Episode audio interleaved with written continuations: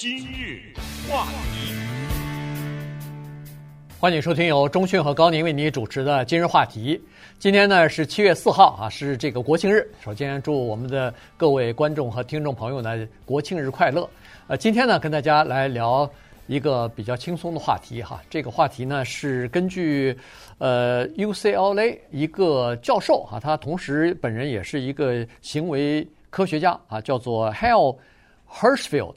他最近有本新书，这个新书名字呢叫《未来的自己》，副标题呢是如何让明天变得更好。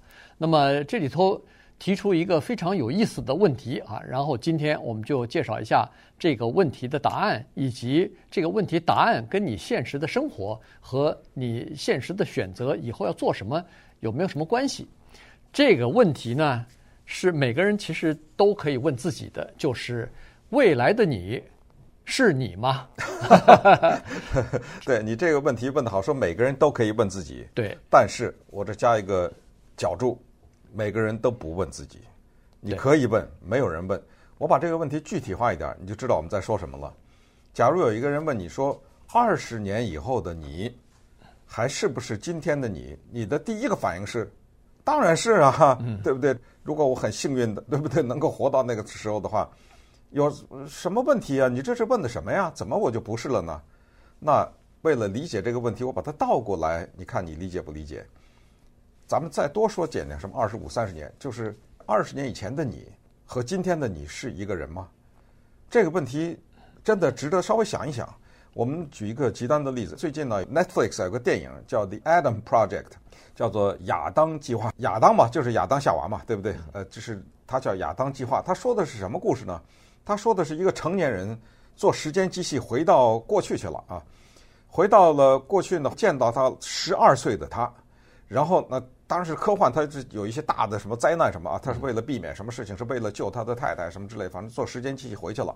回去以后，结果好像回错地方了，就时间设定了，不管怎么说，他见到了他十二岁的他自己，就这么一个故事。那么在这个故事当中呢，他。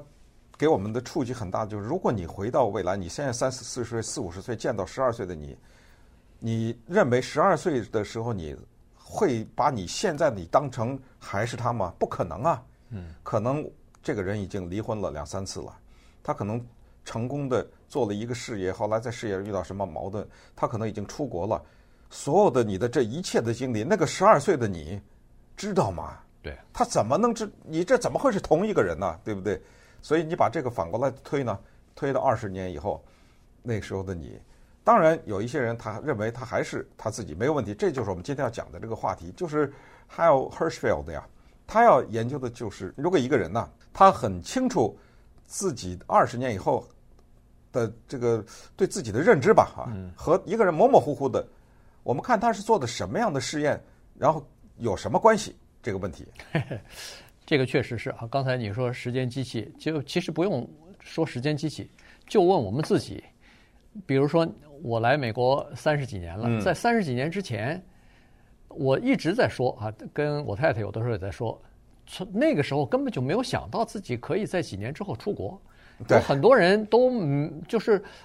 当然跟一个人的生活的时代有关系。我知道现在有些年轻人，他很早的时候就开始计划自己的未来。那么他这种在平这个和平稳定的时代，那可能你知道哦，我大学以后要做这个，要做那个，然后是什么情况，你可能会想得出来。但是有很多人，如果要发生在一个这个变革特别大的一个时期的时候，你基本上。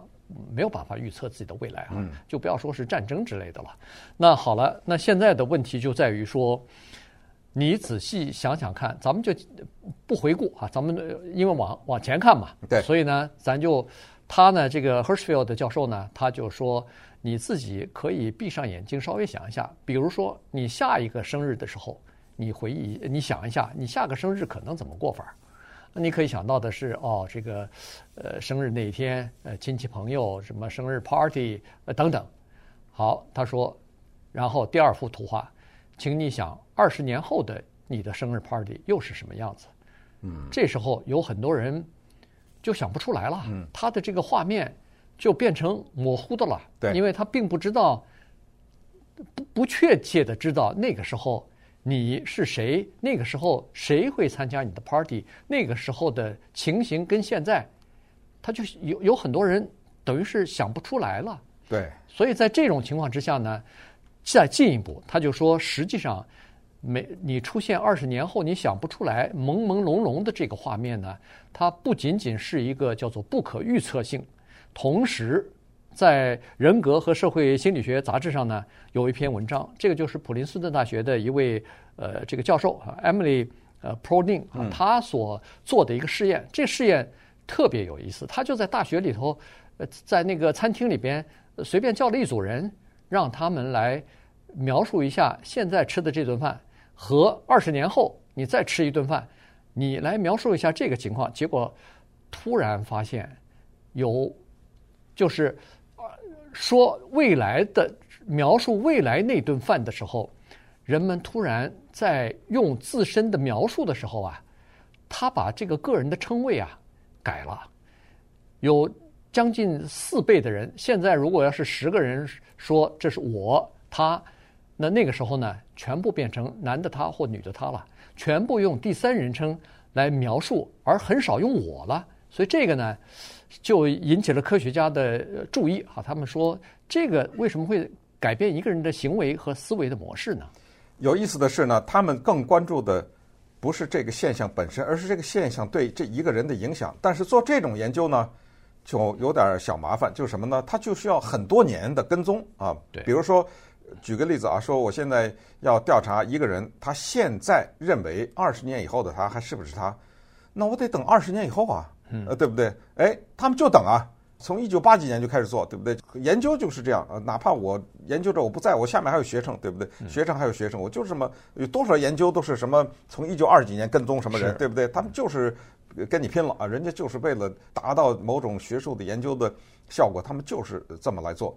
那这就有意思。如果问你说明天晚上干什么，你会说明天晚上我。对不对？嗯啊，明年你的生日怎么？哦，明年我现在还没有计划，但是估计呢，到时候我，对吧？这都叫做第一人称。当把它抻到二十年以后的时候，这个我都没想过这问题，我会怎么回答？对不对？就是问二十年以后你会怎么过的生日？哦，那个时候他，哎哎，就变了，就就变成他了。这是人的潜意识。然后还有这个叫什么 MRI，嗯，对不对？叫脑波的照射还是什么？也就是这个东西，它这个东西怎么研究呢？原来他们在这个领域啊，已经走到了这样的一个地步，就是他能够通过对人的这个大脑里面的波呀、这个分区啊什么的研究呢，他能知道你在想这件事儿想的是别人的时候是哪一个区域，你想你自己的时候是哪一个区域，然后给你头上戴一大堆这种探测的东西，然后就开始有各种各样的问题啊、询问啊、对未来的描述啊等等，他们也就发现啊，就是未来呢。这这个时间离你越远，结果他发现这个大脑的脑波的活跃的那个区域，越是负责想别人的那个区域，对，他没办法想自己了。对，所以你看，你如果要是带上这种各种各样的仪器，让你想你未来二十年是什么情况的时候，当你跟他重合度比较高，你能想象的很清晰的时候，那个好像见了二十年以后的自己以后，那种兴奋的感情是不一样的。现在呢，大部分的人脑电波就是刚才说那个核磁共振啊，MRI，那个核磁共振的那个脑电波，是想到一个陌生人的情况。对，也就是说，你对二十年后的自己是一个陌生的。嗯，所以这个情况挺有意思的。好，那就再进一步说，如果大部分的人看到自己未来二十年以后是一个陌生人的话，那对我们目前的行动行为。会产生什么影响呢？那么你就可以这么想了。好，如果要是二十年后的我，连我自己都不敢确定，连我自己都不认识，是一个陌生人的话，那我今天干嘛要省钱啊？我省钱，我保持自己的健康，我做健身，我这个肥肉也不吃了，我每天呃运动呃到外面散步半个呃这个一个小时两个小时的。那不便宜的都是二十年后的那个陌生人吗？对 对，这你别听着觉得挺荒唐的哈，因为人家这些研究呢，它确实是有数据的支撑啊和具体的常年的跟踪。咱们再回到这个 Hal Hershfield，呃，刚才说的普林斯顿大学对不对？他这做的研究，再顺便说一下呢，在这个学术领域啊，有很多莫名其妙的杂志，这个不被我们所知。他的这个研究呢，是研究了二十岁到八十六岁的人，跟十五年，哇，这个很呐啊。然后呢，他把这个结果发表在一个叫做《判断与决策》杂志。哪来的这杂志？谁看呢？哎，他们是业内的人看，可能是心理学界吧，或者什么啊。他做了一个什么实验？他就刚才说这个二十到八十六岁啊，他就把这些人前面放了一些圆圈，这些圆圈呢有重叠的，有完全重叠的。有分开，就是两个啊，两个圆圈完全重叠，然后呢分开一点，分开一点，分开以后，最终就是全分开了。对，啊，七组这样的圆圈，呃，两个一组，两个一组，七组，然后他就让这些人在上面圈，圈什么东西呢？就是你觉得你二十年以后你的这个人的状态你非常清晰的话，你就把那两个重叠最多的那个，对，对吧？呃，如果你看不太清楚二十年以后是什么样。你就画的远的，然后最后就是我根本不知道二十年以后的我会是什么样，我也不知道我会遇到什么人，我的工作会怎么样，我的会做什么改变，然后家里什么，我对于我个人的情况，那么你就把那两个分开的圈勾一下，完全分开。好，那稍待会儿我们就看一看，这个结果研究出来，就是那些勾的自己比较重合度比较大的人，嗯、他们十五年以后的情况和那些勾的两个圆圈离得比较远那些人有什么不一样？话题，欢迎您继续收听由中讯和高宁为您主持的《今日话题》。这段时间跟大家讲的是二十年以后的你，还是你吗？呃，这个是根据呃 UCLA 的一位行为行为就是心理行为学哈，呃，这个社会行为学的这么一位教授哈，Hal Hal。Hershfield 他的一本书啊，他的一本新书里头的一些呃做试验啊和观察研究分析的这个结果，呃，告诉大家啊，这个呢，呃，刚才上一节我们说到了，他做了一个试验啊，就是七个七组圆圈，然后让你来看你未来的二十年跟你今天的情况到底是如果高度重合的话，那么就是呃。和这你你自己来分分辨哈，结果发现呢，其实差不多有一半的人是相对来说比较重合，剩下的那一半人百分之五十啊，就各种情况都有了，甚至包括完全分开的都有，然后或者就在完全分开和比较重合之间啊的某一个地方，所以呢，他就说过了十五年之后，他发现，哎，这个有意思了。对未来的自己和现在的自己重合度比较高的这些人啊，他们普遍的一个现象是，比那个完全不重合或者重合度比较低的人来说，他们更有钱，他们的财富比那些人。平均高出百分之三十五左右啊，这是重点。哎，对，这个是这是蛮蛮蛮大的，蛮大的。嗯、对，而且他刨去了，如果刨去一个人的年龄或者是一个人的这个，比如说是教育水平啊之类的，刨去这些，那个影响也是非常明显的。也就是说，马上能看得出来，这一组人他们的财富状况比较好，这是第一。第二呢？他有一个叫做财务的考，除了财务考虑之外呢，他又做了一项研究啊，就是对商业困境的时候呢，呃的反应。你比如说你，你你的生意遇到一些麻烦，但是你可以通过一些不正当的或者不道德的手段，可以绕过某些，比如说法律的问题啊，这个呃以次充好啊，或者说是反正就是感觉上不太道德的这些方法。让你度过这个难关，那么你会怎么做？结果发现，重合度比较高的这些人啊，他们的道德观也比那个重合度低的人要高一些。是这样啊，如果两个人他的重合度比较低，也就是说我根本想不出来啊，我未来是什么样子的话，这一个人呢，他要通过叫做为达目的不择手段嘛，对这样的做法的几率就比那个重合度高的人高一倍。对，那些人也不是圣人，这都是实力啊，因为他不是瞎，他跟这些人跟了十五年呢，对不对？都是在调查嘛，所以这些人他们也知道这不是警察在调查他们，所以对 对对，所以他们也无所谓，就是跟着那个学府也会，他就会讲出来自己的事业啊，呃，是怎么达到这个目的的，这个钱是怎么赚的，什么之类的，就是发现那个重合度高的人，他们这方面呢就稍微好，至少好一半吧，是这么一个情况。那么这个是说明了什么呢？可能就说明一个人他对自己的未来多多少少有点规划，的这样的一个人呢，他规划的越清楚，他越看得见嘛，他越知道自己。而有些人，反正我过一天算一天的那种，对吧？他就是最不容易的。就刚才说到这个杂志莫名其妙多，这儿有一个杂志叫 PLOS，PLOS One，都不知道这都不知道是干嘛的，叫。但是它也就是这帮行为学啊、心理学他们的一个业内的一个杂志，他们也发表了一个跟这个完全是相同的一个研究的结果。他们是研究谁呢？他们主要是研究大学生啊，他们就是找这个大学生啊，来问他。说你能不能想象，比如说十年、二十年以后的你，还是那种也不知道是通过画圈呢，也不是什么，就是反正他有办法能衡量。那凡是那个能够对自己的未来看得比较清楚的这些大学生呢，你发现他们在大学里的成绩的表现，也比那些对未来模模糊糊那些要好很多。嗯，它基本上是提高一个等级，因为刚才说了，像七个圆儿一样，它。